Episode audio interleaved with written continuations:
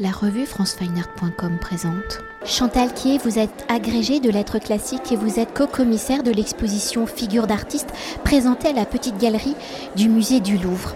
Alors initiée en 2015, la Petite Galerie du Musée du Louvre, espace dédié à l'éducation artistique et culturelle, a pour ambition de donner à ses visiteurs des clés d'observation et d'explication des œuvres. Dans cette exploration de l'histoire de l'art, chaque année, l'exposition présentée est orchestrée autour d'un thème et d'une expression artistique, ou après le cinéma, la danse, le théâtre, la bande dessinée, la cinquième saison de la Petite Galerie avec figures d'artistes est consacrée à la littérature, où depuis l'Antiquité, les œuvres sont la représentation en images des récits imaginés par les hommes. Alors dans ce rapport historique où le vocabulaire des signes et le vocabulaire des mots ont ce même désir de transmettre des récits communs, l'exposition explore la dimension de la littérature dans le spectre de l'autonomie de l'émergence de la figure de l'artiste au regard de l'histoire, la période de la Renaissance et le début d'une prise de conscience.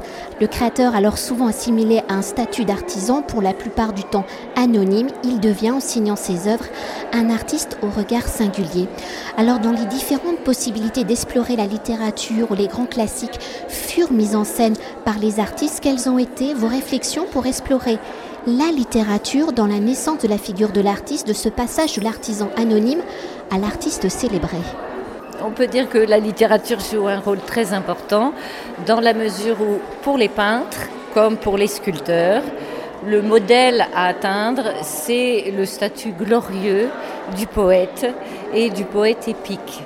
Parce que les peintres, comme les sculpteurs, appartiennent au monde des artisans, donc des manuels, alors même que le poète, lui, inspiré par la muse, euh, traite des mots et donc est un intellectuel. Donc on peut dire déjà que jusqu'à la Renaissance, vraiment le modèle à atteindre pour les peintres, c'est la gloire du poète, la gloire du grand écrivain.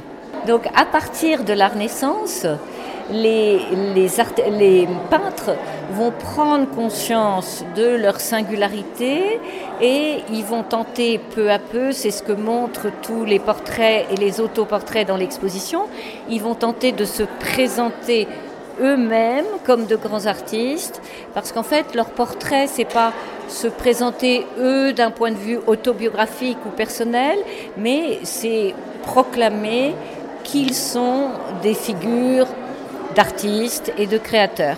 Et pour explorer justement cette émergence de la figure de l'artiste, l'exposition, à travers donc une quarantaine d'œuvres allant de l'Antiquité au XIXe siècle, issues, je le rappelle, des huit départements du Louvre, venant ainsi illustrer ce lien ancien qui existe entre les arts visuels et les écrits, vous avez articulé ce récit en quatre chapitres ou de manière chronologique. Vous y abordez donc la signature, l'autoportrait, la vie d'artiste et l'académie et le salon. Alors peut-être pour évoquer les premiers signes de la reconnaissance de la figure de l'artiste, la signature est l'un des signes de son identification. Alors si à partir de la Renaissance elle devient fréquente, voire usuelle dans l'Antiquité et au Moyen Âge, les œuvres sont généralement donc anonymes. Pourtant l'exposition nous révèle que certains sont sortis de l'anonymat. Alors quels sont justement ces signes? Comment les récits les écrits contribuent-ils à l'identification des artistes?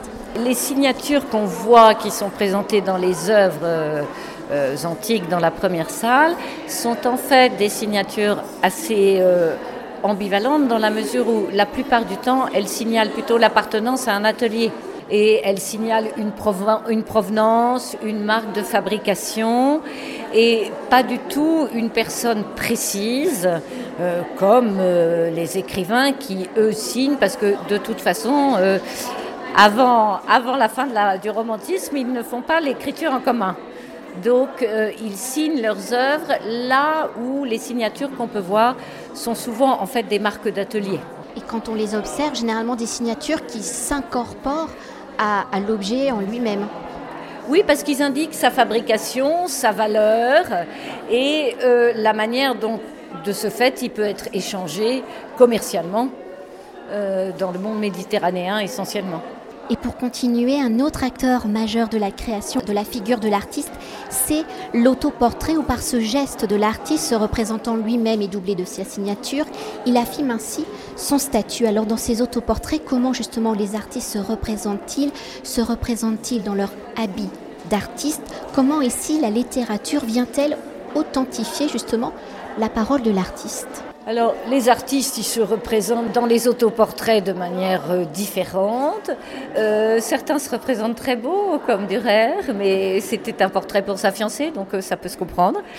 D'autres se, représentent défaits, vieillis, pauvres, comme Rembrandt, mais c'est aussi une manière très glorieuse de faire, parce que c'est proclamer qu'il peut s'autoriser, vu qu'il est un très grand peintre, il peut s'autoriser à se montrer quasiment en robe de chambre euh, et euh, dans un état euh, un peu dégradé. Il est évident que cette émergence des autoportraits, elle, elle est parallèle à l'émergence du genre du portrait et de l'autoportrait dans la littérature classique. Et on y retrouve deux fonctions qu'on peut voir à la fois en littérature et en peinture.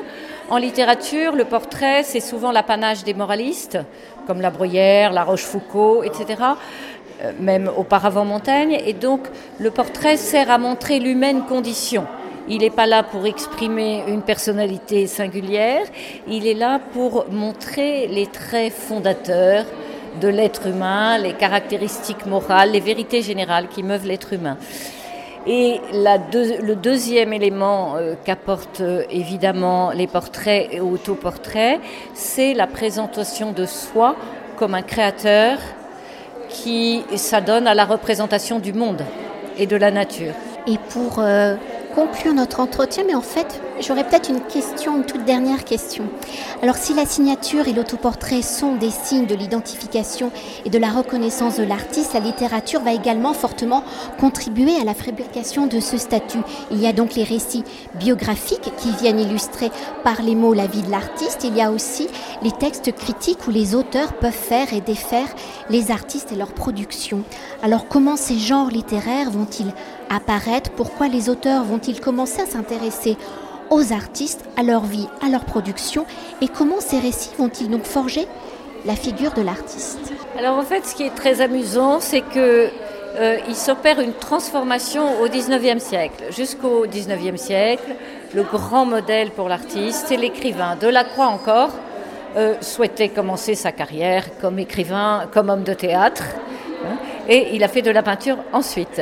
Mais euh, les, peintres sont devenus si importants, ont acquis une telle notoriété, en particulier avec les salons de peinture et la critique d'art qui, qui, les a accompagnés, que finalement les écrivains se sont emparés de la figure du peintre pour en faire euh, l'emblème des questions que posait la création. Et donc de Balzac euh, à Zola, euh, en passant par le portrait de Dorian Gray, le peintre devient celui en, qui on peut résumer toutes les questions que pose l'art et toutes les questions qu'on peut se poser sur la représentation de la nature. Et donc il y a un renversement qui fait que bah, euh, les peintres deviennent les héros de romans. Et peut-être une dernière chose, maintenant que j'ai parcouru euh, l'exposition figure euh, d'artistes, il m'a semblé, enfin c'est pas il m'a semblé, il s'avère que le parcours est ponctué par de nombreuses artistes femmes. Alors entre tous ces hommes qui ont un peu le monopole jusqu'au, on va dire quand même 19e siècle, comment arrivent-elles à s'identifier? Bah, c'est l'académie qui fait l'académie de peinture au XVIIe qui fait émerger les femmes puisqu'elle les accueille. Elle en accueille très peu. Enfin, à côté de l'Académie française qui a attendu Marguerite Yourcenar, euh, l'Académie de peinture a été très ouverte. Alors, ce sont souvent des, des filles ou des femmes de peintres ou issues de familles de peintres, mais il est certain que l'Académie de peinture, en les recevant, en acceptant leurs morceaux de réception et donc par là même en les promouvant, a contribué à faire entrer les femmes dans la vie artistique par, euh, je dirais, une entrée plus, plus libre que euh, celle des femmes écrivains qui, euh, en quelque sorte sans appui, ont dû faire leur carrière toutes seules. Merci. Je vous en prie. Cet entretien a été réalisé par franceweiner.com.